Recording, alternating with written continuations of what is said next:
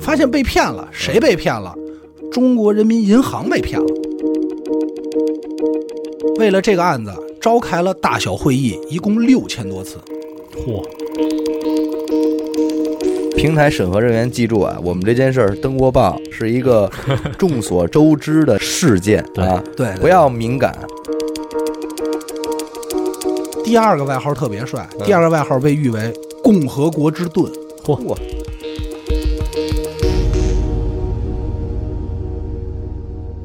大家好，欢迎收听娱乐电台，这里是悬疑案件，我是小伟”。。阿南学生，今天的案件是阿达来讲啊，对嗯讲讲个案子，然后今天案子挺有意思的啊哦，就是哪天的没有意思呢？呃这话你得罪人，我告得诉罪你。人是吧？嗯我觉得那个反正就我不好意思说吧，就是嗯有一些这台长就是反正呢差点意思，呃台长作为那是什 ？么，我我就是我听的案件是吧啊不是你说的那些，我我就差说点意思那些什么阿达的 啊，，不不不对，尤其米兰最近这两期我觉得都差点意思，行，就是是因为都提你了吗？不是不是就是有这个我这还有一个叫什么达然的后， 你给我歇会儿，我肖像权的问题。嗯来继续啊嗯啊！但是就是说我讲案子，一般听众都会比较失望，我看嗯嗯就大家会说觉得没有啊？有阿达欢迎你的对啊，不是，大家会一般不是我指的失望，就是大家会觉得那今天这案子肯定就不变态不血腥了吧？嗯，没错，你们猜对了，嗯我依然不想讲那些，嗯，因为我觉得太黑暗了，还是因为刚开始都会讲那种嘛，对然后先冷静一段时间，嗯。 啊、我先在这之前啊，先简单介绍一下这案子怎么来的。嗯，哦，这个事儿也挺有意思的，嗯就是好多听众啊，老听众都听过，就是十一期间上过一个案子，叫 S 级黄金大劫案，对啊，是咱们这个领导讲的。嗯，领导讲领导的事儿吗？，对对对，对，一没当有 领导讲领导的事儿嗯也是没毛病。嗯当时我听完这案子后呢，然后我就是回家以后呢，我呢就跟我爸，嗯对吧？就是说叨唠这事儿，叨了，我就说我舔，哎我爸就问我说你最近忙什么呢？啊，然后我说录节目呢，吃带鱼不吃？啊对，然后我就是跟我看一爸经不聊看，嗯，我原本想的计划呢，是在我爸面前拿一下，嗯说：“哎，你知道听说这事儿吧对啊中国之前有这么一个案子，怎么怎么着？”嗯然后我爸就那边抽烟边炸带鱼啊，啊，啥着，对，就跟我说，我刚说一这名儿，嗯我当然没跟我爸说叫 S 级黄金大，嗯就叫黄金大劫案。嗯，刚说这一名儿，我爸就把整个案子给我大概说了一啊 遍。嘿，他是不是听咱节目来着？你没们有，没有那肯定没有又在论了，啊！嗯，而且我就就刚开始我是认为我爸就知道一点儿，可能只知道这么个听说过案这事儿对对对，嗯后来我爸还能准确的说出有几个侦查员，啊，那我我觉得那他这事儿知道还挺详细的了，嗯对啊，就知道挺全的了，嗯嗯包括这个金额的数，呃这个黄金的数目啊，嗯这些嗯一些细节。嗯后来我就说那得了，我又没拿好，嗯然后我爸这炸着嘛，嗯转身就跟我说，哎，我跟你说一案子，你听过吗？嗯啊哎，他这说两句我就懵了，啊，我说得，我说爸呗，还是你拿的 好，我没听你过没呀，听过呀，对我没听过呀。嗯然后于是我就抓紧时间查了一下，原本想当时立刻呈现给大家，嗯，后来就不是被那个特工给耽误了嘛？等于这个案子，那如果要是跟呃黄金大劫案比肩的话，那这个涉事人员应该也是比较高阶。高阶不小嗯不这小，期不许有任何脏字 儿啊！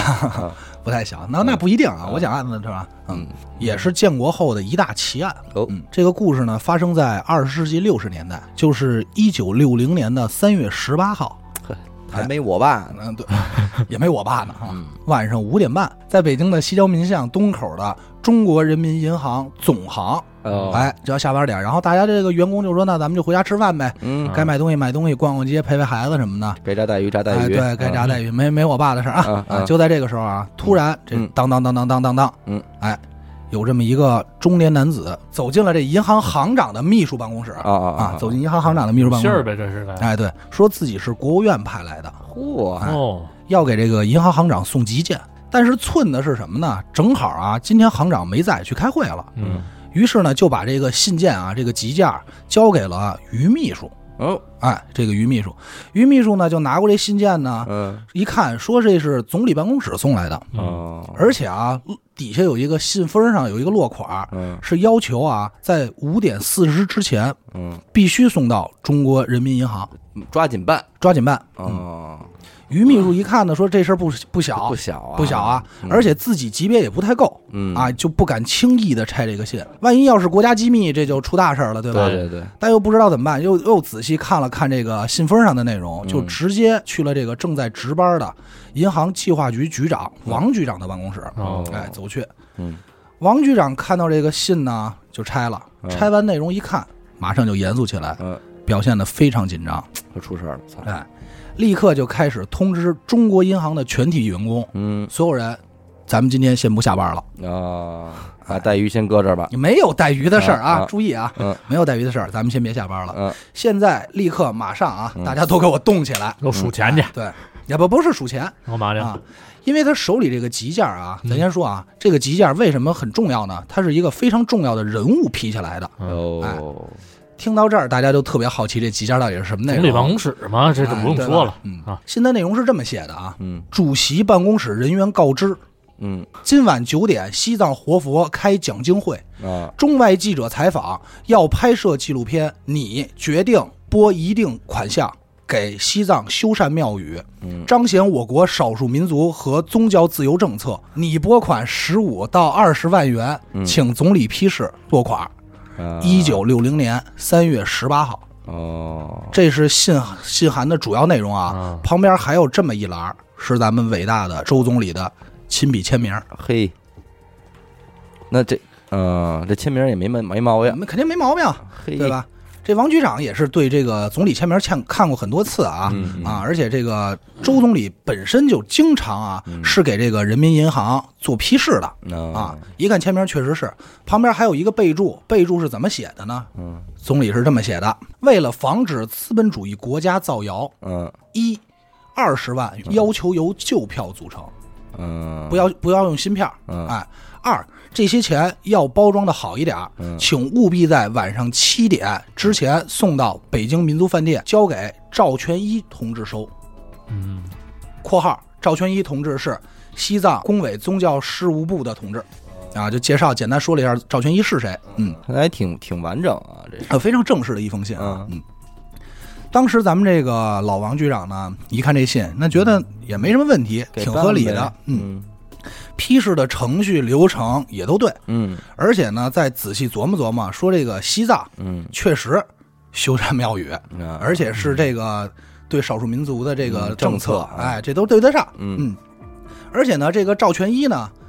住在这个民族饭店也合理。嗯为什么呢？因为接待少数民族就应该住在民民族族饭饭店店。嗯啊，对，那会儿都是对口的，哎，没错对，嗯哎，西藏工委宗教事务部的人嘛，所以嗯住这儿住这儿也合理。对，但是呢，当时这个王局长还是有点担心的，嗯主要觉得什么呀？有一点啊，就稍稍不太符合程序上的事儿。嗯在这个二十世纪六十年代，就是咱们那个六十年代这会儿啊，咱们国家、嗯国家不是很富有，嗯这个二十万呢不是一个小数目，嗯马上就想要这个二十万，嗯为什么不通过财务部去走手续，嗯，而直接去把条子递到银行嗯？但是呢，他也不敢直接去给这个总理办公室啊打电话去问，嗯毕竟这是差着级别差着事儿呢，对对吧？他就在这个犹豫不定琢磨的时候啊嗯，突然电话就响了。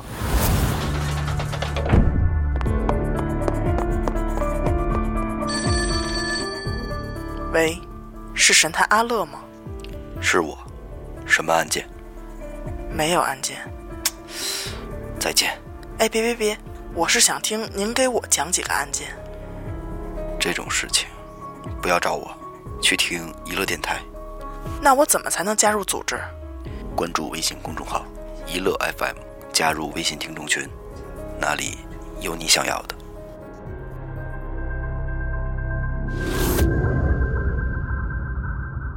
这个这边一听啊，肯定不是咱们这个找神探阿乐的。对，哎，电话那边呢说说，小王啊，对，嗯说我这边就是总理办公室，嗯问银行是否收到了这封信。哦啊，确认了哎一下，，对，如果收到了，请马上处理此快此，呃办马上处理此事。办加急对，，嗯加急。什么时候了？这电话一到，那老王局长肯定没顾虑了，啊，也就不担心了，托赶底快了办托吧，底了，嗯就赶快召集人手啊，嗯找这个中国人民银行总行和北京分行，哎，这两个马不停蹄，争分夺秒，着急忙慌，赶快凑这个两大麻袋的现金装车。嗯哦，那会儿可能还没有一百的呢，没错，在这儿啊，咱先说一下，这二十万元为什么是两大麻袋？岁数比较大的听众可能清楚，就比如说咱父母啊，对爷爷奶奶那会儿，那会儿中国啊，就是建国初期啊，其实没有一百，没有发行过一百元。嗯嗯嗯，说一个题外话啊，就是我不知道你们还记得不记得，小时候咱们讲过这么一个文章，就是一个故事，说有一次这个国外记者啊向周总理提出，就是说你们中国人民银行一共有多少钱？嗯中国有多少钱？嗯嗯首先呢，一个国家的财政问题本身就是比较敏感的。一不个这国不这问题多傻逼呀、这个问题，他不，他想是因为建国初期，他想知道的是什么？他想知道就是看你有多少底儿，你有多少点儿，你而管且着啊吗？而且知道你中国那会儿的经济能力是不行的，嗯，就是借此讽刺你一下，在一个这个外交部外交会上嘛，啊你知道吧？？就是他想是想让你打脸这意思。哎，对对对嗯，他是有这层含义的。啊啊啊，总理不能像你说的那句话，嗯就是不给好脸儿或嗯哦不你回，管着吗？ 对，不能这么说。嗯好歹是一个记者访问嘛，没对错吧，，当时也是立马意识到啊，就是说，感觉这个记者提的问题啊，是在讽刺中国国库的空虚。嗯哎，所以周总理呢是这么回的，嗯说中国人民银行的货币资金嗯有十八元八角八分。嗯当时呢，这记者所有记者还有现场的人也都是懵了，嗯就直接懵逼了，嗯也没明白什么意思。然后周总理又解释道，中国人民银行。发行的面额为十元、五元、两元、一元、五角、两角、一角、五分、两分、一分，啊十种人民币对面值，加一块儿嘛，哎，对吧对，加一块十八元八角八分，嗯哎，当时就觉得，哎呦，厉害厉害厉害，脑子也快，聪明聪明，就这种，嗨，不说了，你嗯怎么了？没什么，我就是觉得真不说了，接着之后嗯啊，就是这么就是这么一个小插曲啊啊，嗯所以啊，咱们大概就能知道当时中国这个面值是多大，嗯最大的是十元，那要是十元组成的二十万元，嗯那就相当多了，嗯所以就是足足装了这么两大麻袋。这个时候等钱凑齐的时候啊，一看表已经六点了，嗯啊，说操，说这个时间有点急了，嗯而且这王局长也不放心，嗯就带一同事说：“那咱俩一块儿去送这钱吧，嗯万一出点乱子呢？”对啊，就赶快开车火速赶往这民族饭店。嗯到了这民族饭店呢，也是不废话，直接就去前台问说：“咱们哪个是这个西藏西藏工委的这个嗯赵全一同志啊？”啊，哎，旁边这沙发就坐着这么一位，嗯直接站起来了，说我就是， ：“I'm 赵全一，哎对对对吧？就是我就是啊。哎”老王说：“那来吧，钱我都给您带来了，嗯对吧？然后咱们这个手续，您看是不是也交接一下啊？”嗯对，这个时候呢，这赵全一呢，什么都没，先没结钱，嗯先从上衣兜里啊拿出一张纸条来。嗯哎，这个纸条是什么内容呢？是这个西藏工委啊写的这么一封介绍信，嗯嗯啊就是介绍一下我是谁谁谁谁谁谁。其实这个时间啊，其实跟黄金大劫案破案的时间很接近。嗯，其实，在整个那个时期啊，介绍信很好用对，嗯，啊，不像现在可能介绍信就没有那么那什么了。但是再过二十年也很好用，嗯是吗？对，因为那会儿电话没那么方便，也没有手机，对对就对是对只对能认这个了。那咱们光介绍信不行啊，咱们得是手续啊，赶快对接一下。嗯这李全一有点不高兴了嗯啊，赵全赵一，啊，赵赵全一就有点不高兴了，就说咱能不能不废话了？嗯现在这都七点了嗯，九点那边要开会，开始催嗯了开会前我得把钱送到，嗯咱能不能不耽误事儿了？嗯而且说总理办公室是不是给你打电话了？是不是告诉你有这么一件事儿？你有什么不放心的呀？嗯，这王局长说：“那那确实也是这么个理儿，但是你这北京腔怎么出来 了？我这个北京腔儿，这个嗯不好意思呗，嗯啊，是吧嗯？谁让家住在五道口这边呢？啊，他说那那就给你钱吧，但是啊，你必须给我打一数据嗯啊，这也合理嗯。万一出什么岔子，我担当不起。民民间这套已经来 明天了。这套就来了嗯，人赵全一就管前台要了张纸，咵咵一写，收到人民银行计划局嗯局长王局长送来的二十万元，嗯完事儿，赵全一收，那边拿就回去呗。回去之后心里也是落地了，嗯，就就觉得完成一光荣的任务。对，完成一光荣的任嗯务，而且你也是国外记者啊，这些都办好了，咱没耽误事儿。没给没嗯给首长丢人。剩下只有一件事没完成，就是什么呀？等银行入账。嗯，哎，但是呢，等实银行入账是什么意思？就是这个钱从他得银行拿走，他得盘入算账吧啊，嗯，他得入账，他得记啊。啊，但是这个时间呢又不太允许了，嗯为什么呢？太因晚为了，下班太了，晚了，五点四十，你下真来得了让员工回家炸点带鱼啊啊，没错，没有炸带鱼的事儿，啊要不然你这人家饿，孩子也饿。而且啊，咱这儿说一个，嗯当时的三月十八号，嗯是个周五，哦，啊所以想正式入账就已经不是说第二天的事儿了，哎礼拜一了，嗯礼拜一，哎，也就是两天以后才能入账，哎，嗯嗯礼拜一一早早上八点，嗯中国人民银行总行的一个同志上班，啊，首先想到就是赶快把这二十万入账，对，赶快打电话给这个国务院请示，嗯，哎，到这儿出事儿了，咱们就该知就道到叫醒环节 讲了。教醒环节了。啊，没错儿，逻辑上啊，嗯讲故事讲到现在还这么顺的，嗯，没有，对，该出事儿了。对，哎，什么问题呢？我相信大家能想到啊，就是总理办公室说我没听说有这件事，事儿啊，没，我们不知道啊，不知道啊，。这二十万就没了，嗯发现被骗了，谁被骗了？中国人民银行被骗了，就是一般啊，都是什么骗富翁、骗富婆，然后骗老百姓、骗骗这骗当官的，最在狠银行去了，我听的就是骗这个中国人民银行，对人民银行，嗯，这个二十万啊，在今天看来啊，没多少钱，嗯也不能说不多啊，嗯就是确实没多少，大家能挣嘛。嗯，但是当年的二十万啊，相当于今天的三千两百万到三千五百万左右，啊哦，那那这是就是一不个菲大事儿了不啊！菲，而且这是国库里的钱，那可不嘛，这个不是说从个人那儿去骗去欺骗的，而且最重要的是啊，也就是这件事儿最过分的啊，嗯，是顶着咱们周恩来总理的对帽子去骗的。对，那别说啊，咱们周总理直接也就急了，嗯说有人敢冒充我，还冒充我的笔记，嗯是吧？还冒充的这么像，嗯知道这消息直接就炸了，就急了。然后而且啊，传的沸沸扬扬，当时的所有这个百姓什么的也都惊了，嗯而且也都是知道这件事儿了，嗯嗯，哦，还公布出来了，对登报了，登报了。在这儿咱先说一下，啊就是一九六零年嗯是个什么日子？太好了，三年自然灾害，各位平台审核人员记住啊，我们这件事儿登过报啊嗯，是一个呃众所周知的一件事件，对啊对对不要敏感啊，不要敏感的认为好多这哎呦是不能聊，不是啊嗯，这是一个登过报的，谢谢大家辛苦了，好，刚才许梦说的对，嗯，六零年，嗯三年自然灾害的第一年。嗯，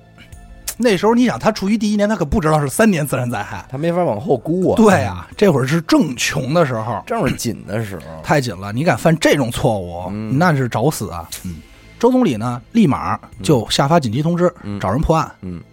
什么叫找人破案？就是点名儿，我要找谁谁谁破案。嗯哦，找的人是谁呢？嗯是当时的啊，时任的公安部副部长嗯杨启清同志。哦这个也是一个非常传奇的人物，哦就是很多老人可能都知道这个人。是吗？嗯对，真的，就李昌钰级别呗，呃，其实可以这么理解，就是中国的李昌钰那个级别啊。嗯这个杨奇清局长副局长呢，也不是一般人，他有几个外号。嗯首先，他第一个外号被称之为“一面超级盾牌嚯，”啊，又被誉为 啊，这这个个就是外号还挺中国，哇挺长，第二个外号特别帅，嗯第二个外号被誉为“共和国之盾嚯，家伙。听着够硬啊，”，相当硬。嗯都是防御这块儿的。他虽然是一个公安部的副部长啊，嗯但是啊，受到党内三大最高领导人的喜爱，啊，得意他，非常得意。有能力，哎是，为什么呢？嗯这儿有他曾经干过几件特别有名的事儿，我就不太细的介绍了啊，嗯简单说一下。嗯在这个一九四九年建国之后啊，嗯咱们毛主席曾经是这个出访苏联，嗯在这个安全问题上，杨奇行曾经立过头功。哦他出这事儿的，对，嗯，怎么回事呢？当时啊，在北平还留存着这个国民党的万能潜伏电台，那肯定，你你看这些残余的余孽们，然后就把这个毛主席想访问苏联的消息嗯传递到台湾了。嗯当时台湾这边就准备实施刺杀，那肯定的，当时杨继兴同志嗯一马就把这万能的潜伏电台直接连根连根儿给端了，嗯，直接就给查出来了。嗯，当时毛主席还很风趣的说了这么一句话，嗯说什么呀？说叫一物降一物，嗯卤水点豆腐。嗯保密局是机关算尽，嗯可是碰到你们公安部嗯却反误了卿卿性命。嗯，今晚可以睡个好觉喽。这是毛主席原话啊好。叫喽，呃，我就不方 便，我原本当时是想学一下啊，但是我就嗯，对吧啊。是，还有什么呀？在这个一九五五年，嗯，共产党首次参加国际万隆会议的时候，哎，哎，杨奇兴同志也负责安保，负责安保，负责谁的呢？负责周总理的安保。哎，没错。嗯，还有曾经包括什么呀？包括这个日伪特务，嗯，这个炊事员想毒害朱德总司令，嘿，也是被杨奇雄同志给救了。你瞅瞅，他的其实他的故事也很多啊，有机会咱们可以介绍一下。嗯，所以整体上来说啊，可以说是一面超级盾牌，盾牌。共共和国之盾嘛。那你要说这事儿，还真就得请咱们这个杨师傅出来了，杨师傅出场啊嗯出来于是呢，就在这个一九六零年的三月二十八日，也就是案发的十天后，嗯啊，周总理给了一个十天的限制，嗯， 说务必把这案破了，限时破案，限时破案。嗯，时间可以说是非常紧张，任务重，压力也非常大。是，当时咱们这个公安部部长、副部长啊杨继成同志就分析，就是说说这个案子计划的非常周密，嗯，很像是一个团伙作案。那肯定，啊首先一，他知道啊五点半左右银行要下班，嗯嗯，又特意在五点半左右来送这封信。嗯为什么选择这个时这个这个时间？就是要时间紧，嗯，而且还是任务急重事儿，嗯，对，让你没有考虑的机会。而且还是先先一封信，紧接着就一个电话，哎，没错儿。给你两个这个双连击，嗯就让你来不及想，对，第二，他比较厉害的是什么？嗯，这就是重点了。第二，他知道银行这个时间要入账的话，只能第二天，这嗯又恰巧是一个周五的晚上，也就是等你入账的时候已经是周一了，这事儿已经过了两天了。哎，对他就是刻意的让你这个时间更那什么一点，对，卡得非常好。嗯哎，由此可见啊，他就分析说，这个犯罪分子对银行、对嗯国家机关、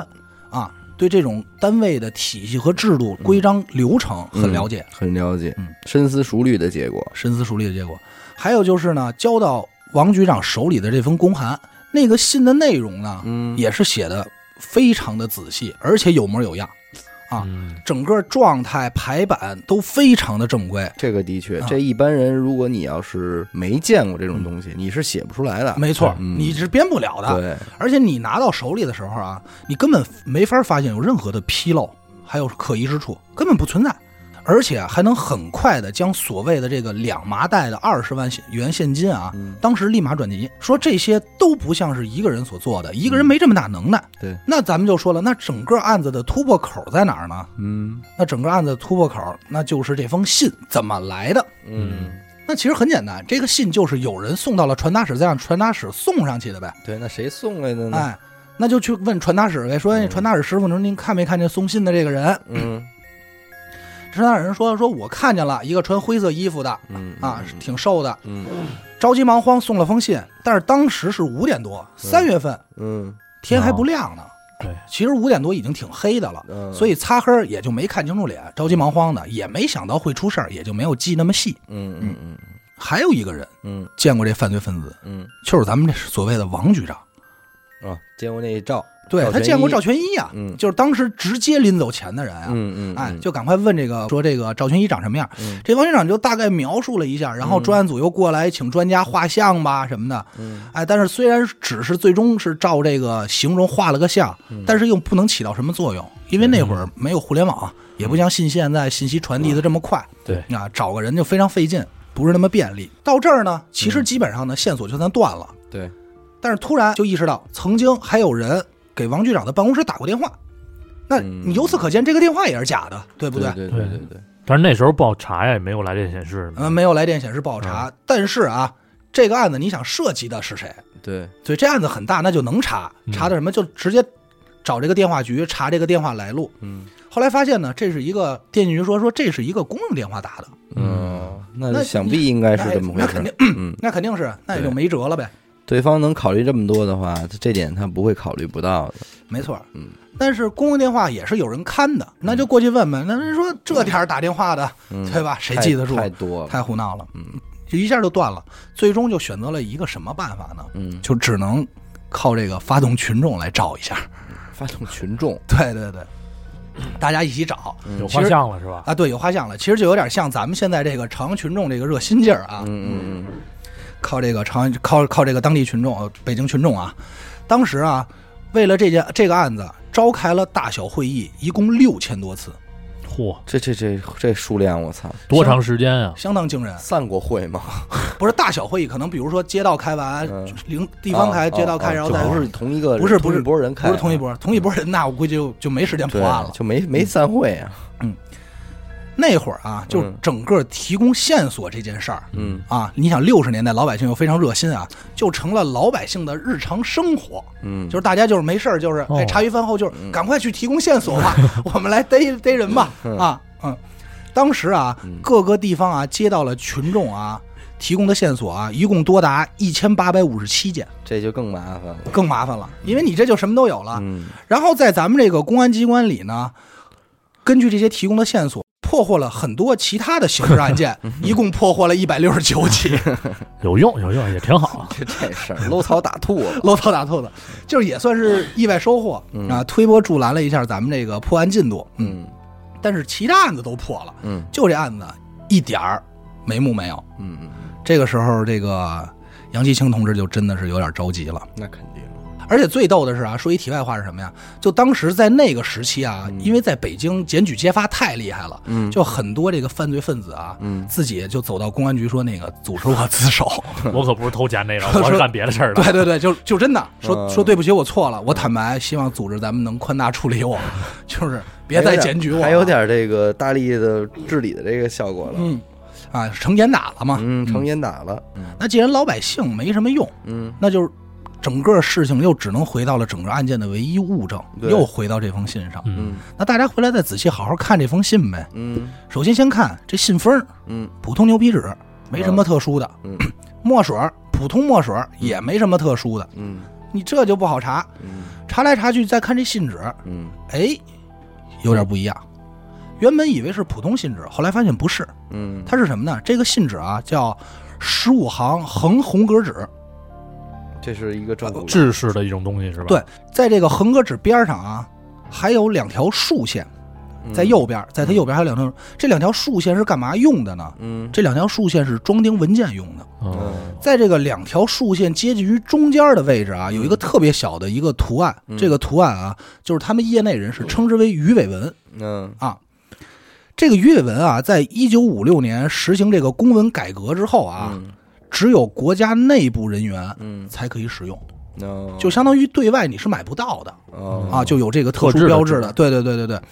那这一下就对这个破案有了飞速的进展，嗯说明犯罪分子大几率是国家机关内部人员。嗯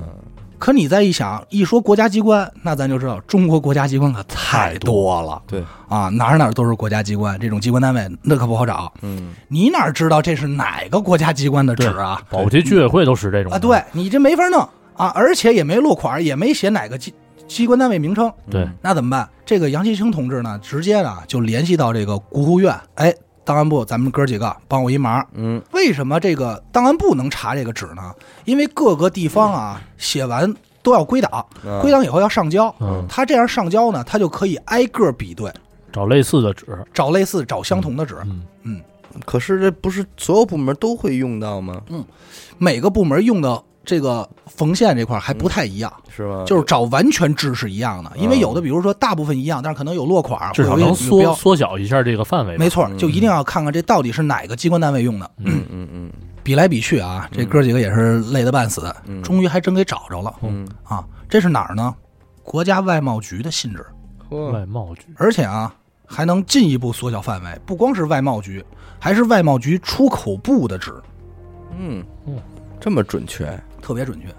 那这事儿就简单多了，嗯就直接到这个外贸局出口部问这个有没有叫赵全一的人呗，嗯，对吧？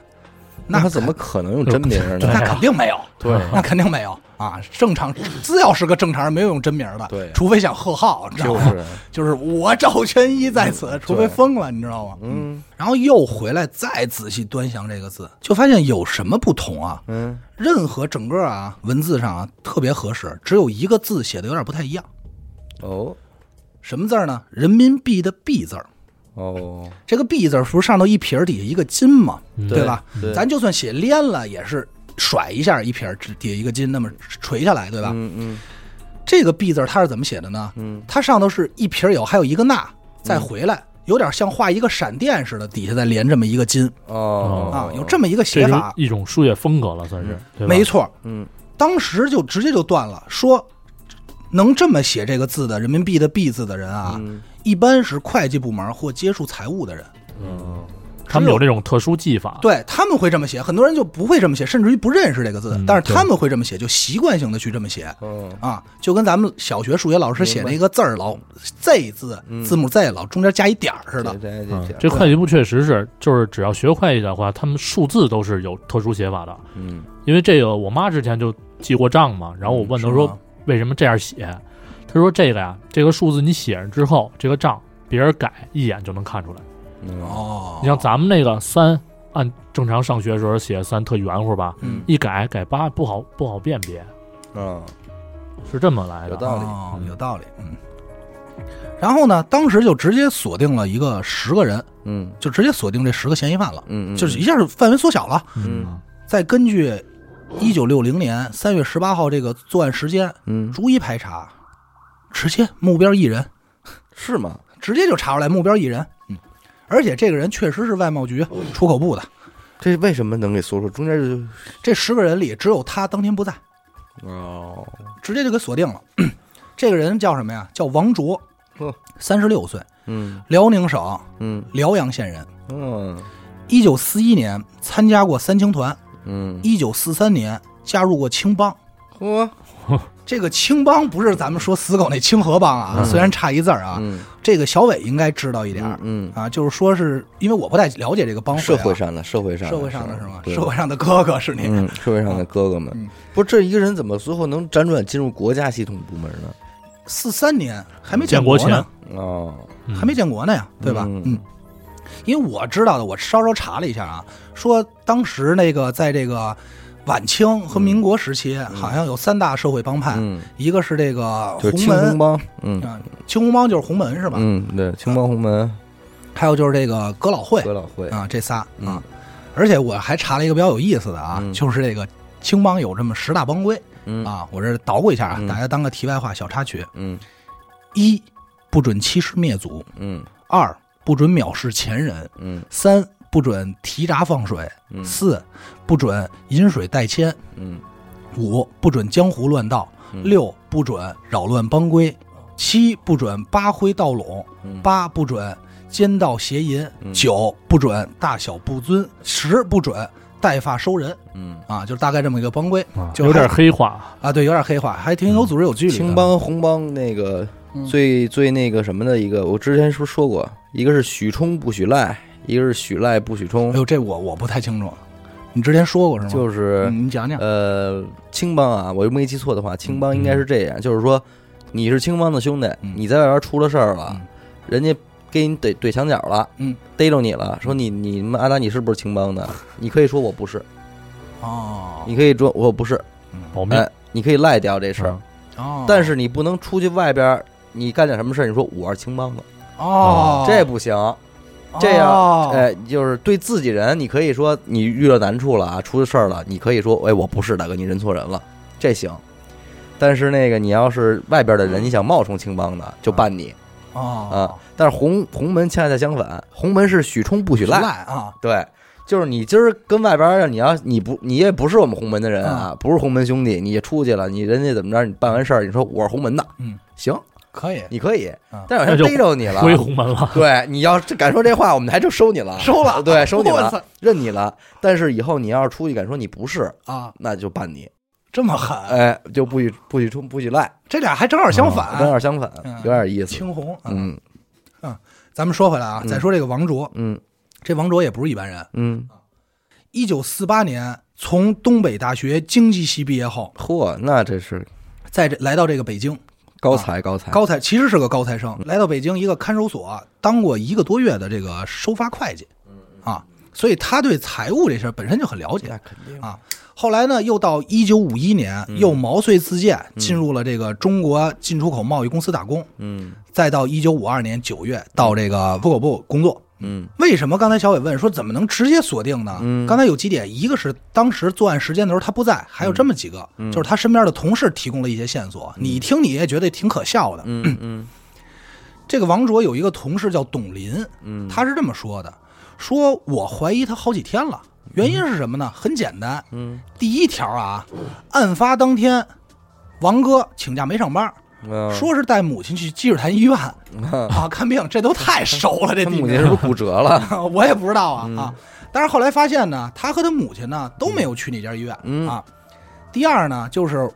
我跟老王第二天我们俩吵了一架，嗯原因是什么呢？是因为当时办公室的所有人啊都在聊闲聊，而且聊的是什么呢？聊嗯就是的这案子，就是这案子，嗯，因为这个案子太有名这了，这很正常。嗯，茶余饭后嘛，对吧？谁呀？这傻逼是谁呀？对王王说不爱听，妈怎么说话呢？哎，还真差不多， 是吗？ 对，就这就这么弄。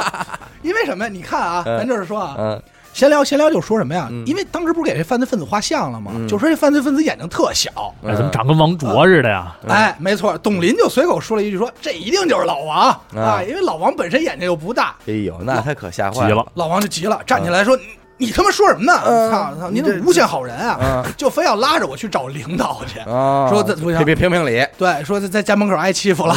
欺 负让人了，给欺负了。真行。啊只是这董林就说没见过这样的，对不对？嗯还有一个呢，就是最近、这嗯王卓也不去食堂吃饭、嗯，啊，天天啊说就是我们可吃不了这 个，现在吃有不了点像这个严苛啊 啊，我们可吃不了这个。啊！现在也说也不跟我们去食堂吃饭，嗯最近、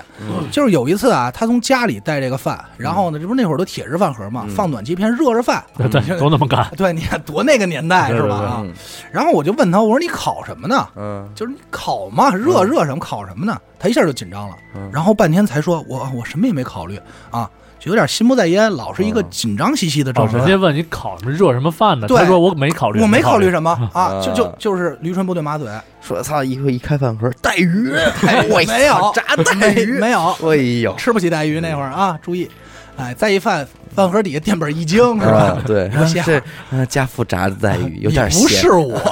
家父王卓老啊，王，老王，老啊王，嗯身高不高，老王嗯。嗯，王卓还有一个女同志呢，就是他的一个女同那个女同事呢，表示也反映了他一些情况，嗯，嗯，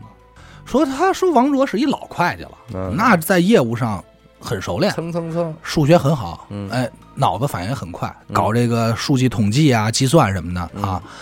前两天啊，让他填这么一个表格，特简单，他却填错了。嗯当时这王卓就拿这手啊捶自己脑袋，说：“哎呀，怎么搞的？这么简单的事情我还能做错呢？”嗯就还挺可爱啊！该死，该死！可恶啊，可恶！实在挡不住他的攻击，他的 哎，对吧？嗯这个这个女同志呢，就觉得好奇，女同志说：“嗯那我看看你填错什么了，这么大惊小怪的。嗯她就发现呀，她把这个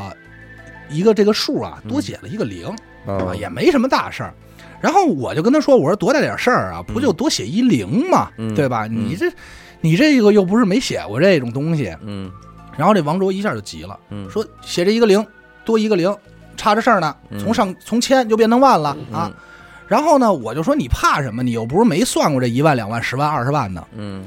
王卓当时又急了嗯啊，说你怎么能血口喷人呢？我什么时候骗过二十万啊？ 啊 你知道吗？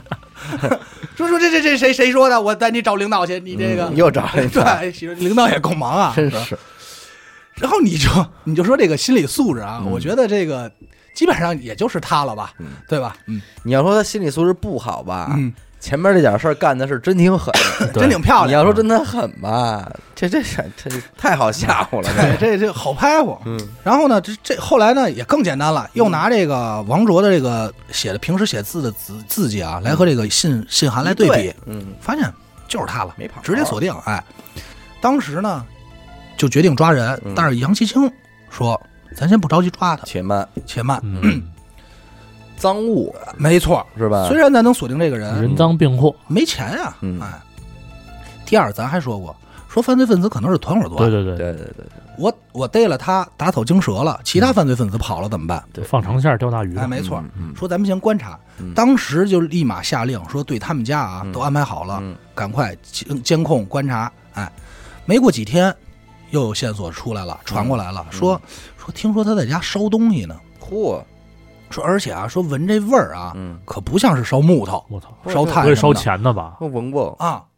就怀疑说是不是烧钱呢？嗯啊，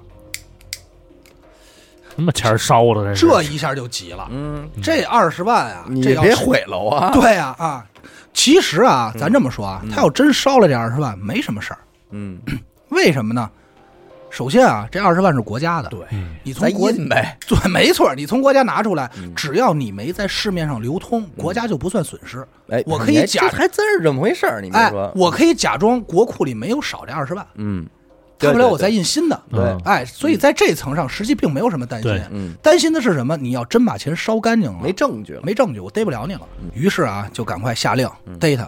操，对下了，嗯，下。没错，嗯这个就是当时说一小题外话啊，就是我们这个咱们看案子啊，不老是美国呀、或者其他地方的啊，嗯很少说北京的。我看这案子的时候，我今儿跟小伟聊天还说呢，嗯我说这案子资料啊，全是一帮北京大爷，然后当时的片儿警老挎刑警们老刑警挎着坐。当时我们就去他们 家，然后我看他那门关着，从我直接我们几个啊哥老几个哥这个我们上去我给们就下上去了，，上去以后直接把门栓一拔，带着兄弟就上去了，带着四五个人，一看就是他下了，拿人拿人， 就是感觉特别像看当年的《法制进 行时》，你知道吗？对对对就一帮六七十年代的那种，是不是你？就那种特别逗，啊别动啊，叫什么名儿？ 没错没错嗯。嗯，蹲下，托你听见没有？蹲下，俩裤裆里塞着雷呢，嗯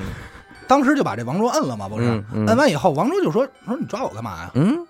什么事儿啊？”嗯，啊是你说我录节目说的，没有没有，怎么老有这个呀？嗯说不是我。嗯然后呢，这个公安机关呢，就是先把他装车嘛嗯带走，嗯然后对他家就开始进行这个突击搜查，嗯，干嘛呢？就是找这些钱。那肯定，哎，在他家呢，当然了，很容易，很快就找到了一些碎布啊、绳子呀、还有拆散的这些自行车，还有包括这个这些都能核实，就是作案所用的东西，这自行这车是碎布这这是什么哎梗啊？嗯装钱的麻袋呀、啊，哦绳子捆钱的呀，哦这些、哦对吧？自行车运钱的呀，嗯是吧？这些都能找着。那就是说那麻袋跟当初银行拎出来那麻袋对得呃上，对，什么都找着了，就是没找着钱。他合着是拿自行车把这二十万给推下去，没别的车可哎能也嗯那会儿真是不好找这 车啊，你就就就什么都找，就是没找着这钱嗯啊。找了这么一天，嗯这个警察有点慌，说那这就不对了，嗯这就要出事儿啊，对吧？嗯最终啊，当最终啊，人民警察哎，在西屋厨房的炉子下头找着了这么几捆人民币，嗯，还不是全部，就找着几捆儿。嗯，后来呢，又在一个半人多高的蜂窝煤下边儿嗯挖出来一部分人民币，嗯啊，平房，平房那会儿也就是平房，嗯剩下呢还有一部分呢，又检查一下炉灰进行对比，确实已经烧毁了一部分了，嗯但是也算是人赃人赃并获。嗯看到这些证据呢，咱们这个老王同志也就认罪了。嗯，招了吧，哎招吧。简单介绍一下啊，到底是怎么回事儿？嗯，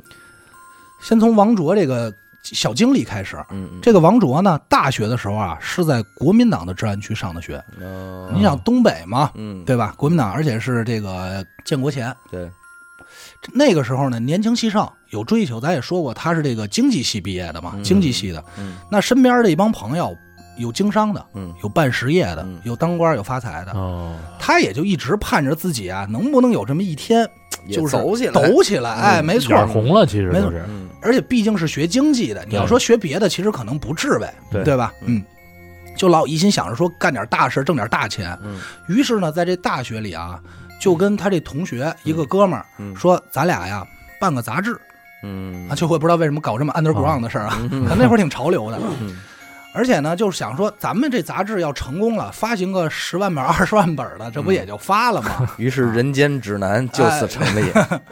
但是结果不料呢，嗯那杂志哪儿那么容易啊，对吧？嗯嗯嗯刊号也都弄完了，结果也就停刊了，嗯一本也没卖出去，嗯全赔了。等到这个北平解放后呢，这王卓呢又把家里啊、嗯给的这点存性，就是一金戒指，交给朋友，嗯说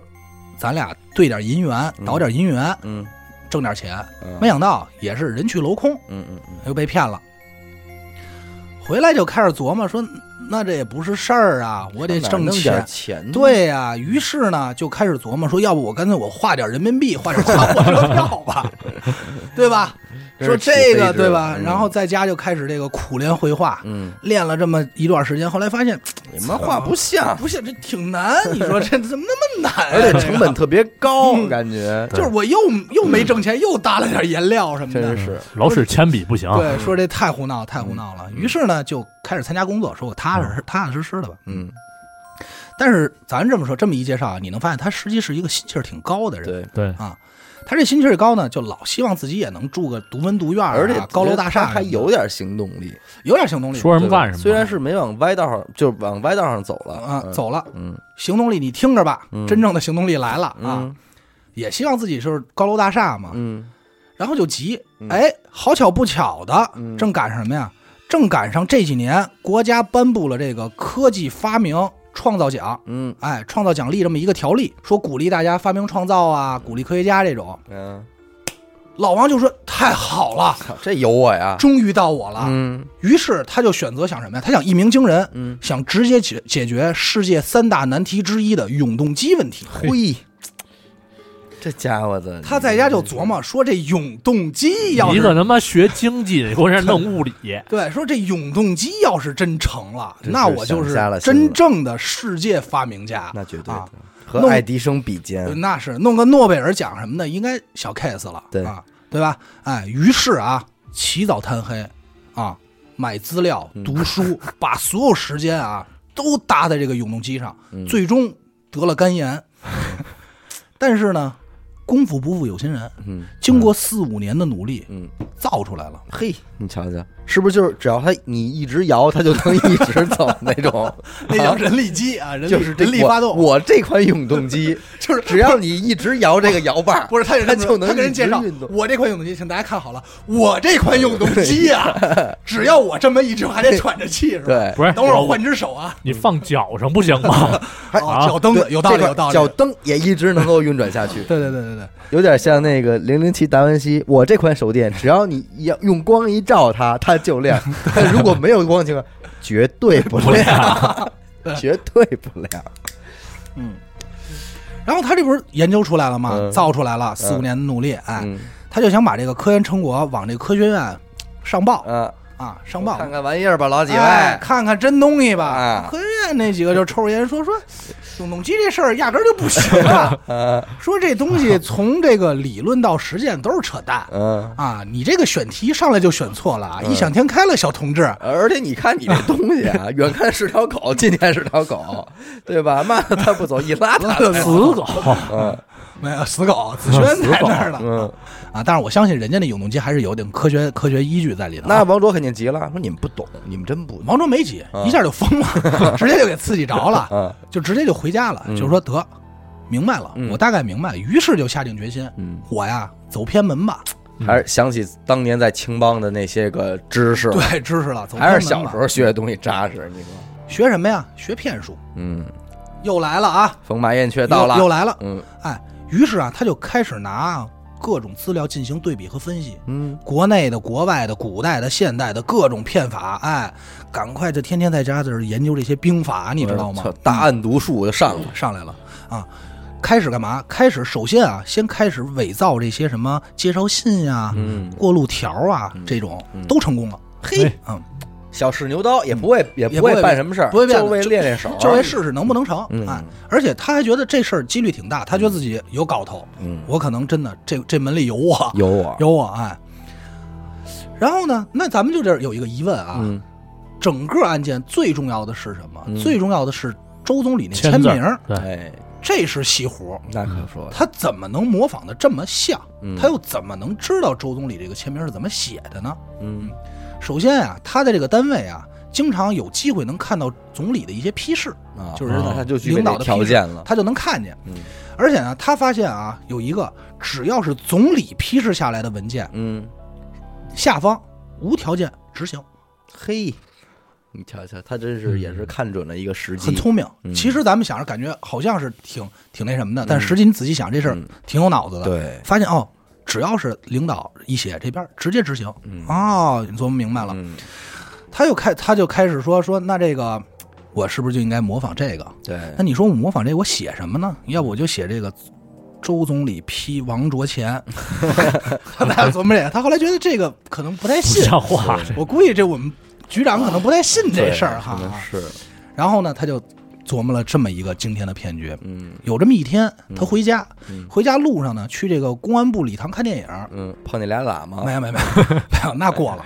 在这个电影院两边啊，嗯挂着毛主席、刘少奇、嗯朱德和周恩来这些伟人的题词。啊，写着这个字。当时啊，很聪明，立马拿出一张纸，还有这钢笔，就把描下来周总理的这个题词嗯给拓下来了，啊，给临摹了。嗯回家以后啊，天天就书法家了，嗯练字，嗯，学习，认真比对，每天就干这件事儿，嗯啊，最终可以以假乱真。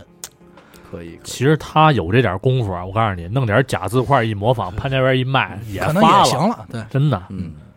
然后再来说说他这个拨款的事儿啊，嗯他这件事儿其实玩归玩，闹归闹啊，嗯这件事儿他处理的也是很聪明的。嗯首先啊，他写这个拨款写的是什么？整个拨款的意思嗯是毛主席的意思，啊，哎，就是涉及两位重要人物，对，首先是毛主席主席嘛，嗯要批这么一件事儿，嗯嗯哎，然后总理来批示拨督促款你，赶紧办，对，哎，哎，表明来头。那这个时候你搬出毛主席，谁敢、嗯谁敢不信？谁敢害怕就呀是、的对，谁不害怕呀、对吧？嗯？而且啊，拨款拨款的目的是什么？嗯为了修缮庙宇。你瞅瞅，这个时候啊，嗯正好当时那一个时期，嗯整个新闻呀、广播啊都在播播播送这个，就是都在播这因个为新闻西。西藏是后解放的，没错，啊哎，哎，小伟说的对，嗯都在播这类政策嗯。一九五九年，平息西藏叛乱。嗯西藏的消息，尤其是这个西藏活佛的这个活动，嗯，是当时国内最有吸引力的消息这些仁波切，啊！对，嗯而且啊，咱再多说一句，就是他为什么要写是十五至二十万元？嗯他为什么不直接写二十万或十五万元？他为什么写？首先一，一般这种申请款或者申请批条，嗯一般都会给两个或到三个方案，给一个区间给一个啊不是区间就是几个选项啊啊，让领导来选择是哪一个嗯啊套餐，套餐。哎，哎你到底选择哪一个？嗯哎，所以整个这一些嗯，都模仿的非常有模有样，他都考虑到了。可乐不加冰什么的都想到了，包括写这些啊，包括外国记者参与拍摄，嗯要求提供旧票啊，要捆得好一些，嗯找一个充分理由。为什么？因为新票有连号，嗯，有连码，怕被逮着嘛好，查容易发现嗯嗯啊。然后我又分析了一下，为什么当时这是我自己分析啊？为什么当时王局长看到这条没有质疑？嗯是这样的，就是如果你拿新钱去，这是我自己琢磨啊，你拿嗯新钱去的话，国外记者肯定会认为你们这是装模作样的，嗯，就是特别刻不意，真给，特刻意做这件事儿。嗯但是如果你拿旧钱，好像是啊，我们本身就已经准备好了、嗯啊，就是你拿走，我这是我自己多想了，嗯嗯，所以就明白给这件事儿增加了一个更可信度。嗯所以当时并没有怀疑为什么要用旧票这件事儿。嗯嗯那剩下的事儿就大家都知道了，就跟之前讲的一样嘛。嗯啊，他在这个剩只剩下的只是他的作案经过嗯嘛，就是他在民族饭店取完钱，又找了一辆三轮车，花了一个小时四十分钟把这点钱运回家。操你说这个若干年前，谁成想和你擦肩而过的一辆三轮车上拉的是他妈二二十十，万，我好家伙当年的二十万。回来以后呢，也是心惊胆战，嗯刚开始没敢动，嗯后来呢，这事儿越闹越大，嗯他呢也就害怕了，就开始拿出一部分钱想烧，但是后来发现实在是烧不动，太多了太嗯一分也没花着吧？一分也没花着，就把钱给藏了。嗯最终呢，这个王卓呢，在一九六零年的七月二十八号嗯，被判处死刑。嘿，然后，对于窝藏罪犯的这个王卓的老母亲呢，嗯周恩来总理是这么说的，嗯表示了一下，说还是不要重判，嗯中国旧式妇女有几个不顾孩子的呀？嗯，你看，那就挺叫人情儿。于是呢，就是判了三年这个有期徒刑，而且还是提前就释放回东北老家了。可以的，啊漂亮了，这就这老王还有一媳妇儿呢，啊，还还一一媳妇妇儿呢，呢，他还有孩子呢。其实哎呦，他这媳妇儿呢，本身呢，两个人呢，他跟这个老王呢，就一直是貌合神离那么个状态啊。嗯各玩各的，各玩儿对也没，咱不能说各玩儿各的啊。好长时间也先锋是青年，不说话了啊，基本上也没有什么感情了。嗯这个王卓被判刑两年，处理两年以后啊，嗯死刑两年以后呢，他又重新嫁人了，但是依旧生活在当时的那个院子里， 嗯一直到这个一九九三年嗯，拆迁了。嘿，哎你瞧人家这媳妇儿哪儿哪好事儿，到这儿，嗯这案子就讲完了。嗯，但是最后啊，有一个题外话，嗯，这件事儿啊，其实有一半原因要赖王卓的母亲。这此为话什怎么呀讲呢？呃，说的他母亲曾说过什么呢？这么一句话，嗯他的教育方针是宁养贼子，不养痴儿。哦，就是我宁愿我们家这孩子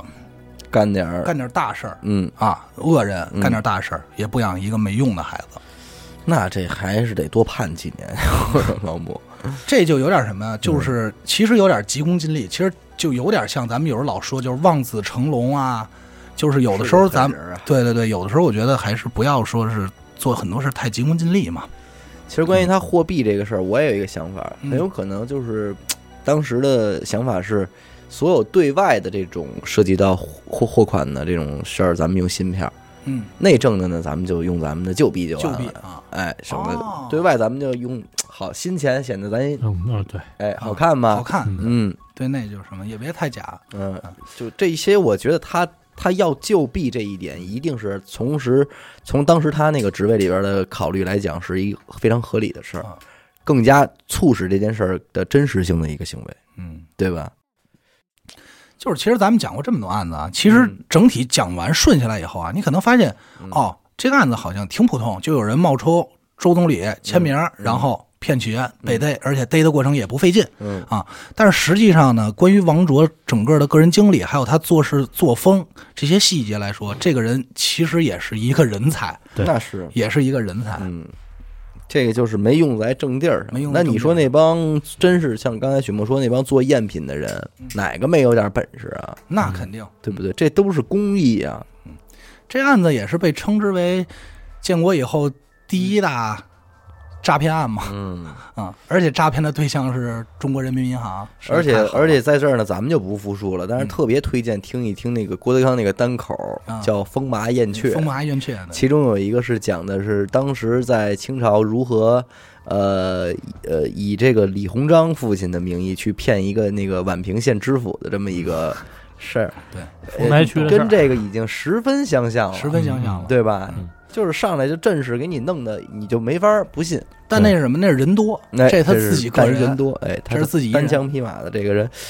合着里外里什么电话信什么，全都是他自己一个人。一开始就拟定好的，而且节奏卡着你，刚要质疑的时候，电话马上来催，嗯就相当厉害，这永动机也不白做，不白做起码机锻炼关锻炼算脑袋计瓜儿，你说是不是？真是那这机嗯准关备这点事儿得学多少东西？嗯你你以为？嗯，挺狠的。感谢您收听娱乐电台啊，这里是悬疑案件，我们的节目会在每周二、周四的零点进行更新，关注微信公众号“一乐 FM”，加入微信听众群，我是小伟，阿达，徐先生，哎，我们下期再见。嗯再见。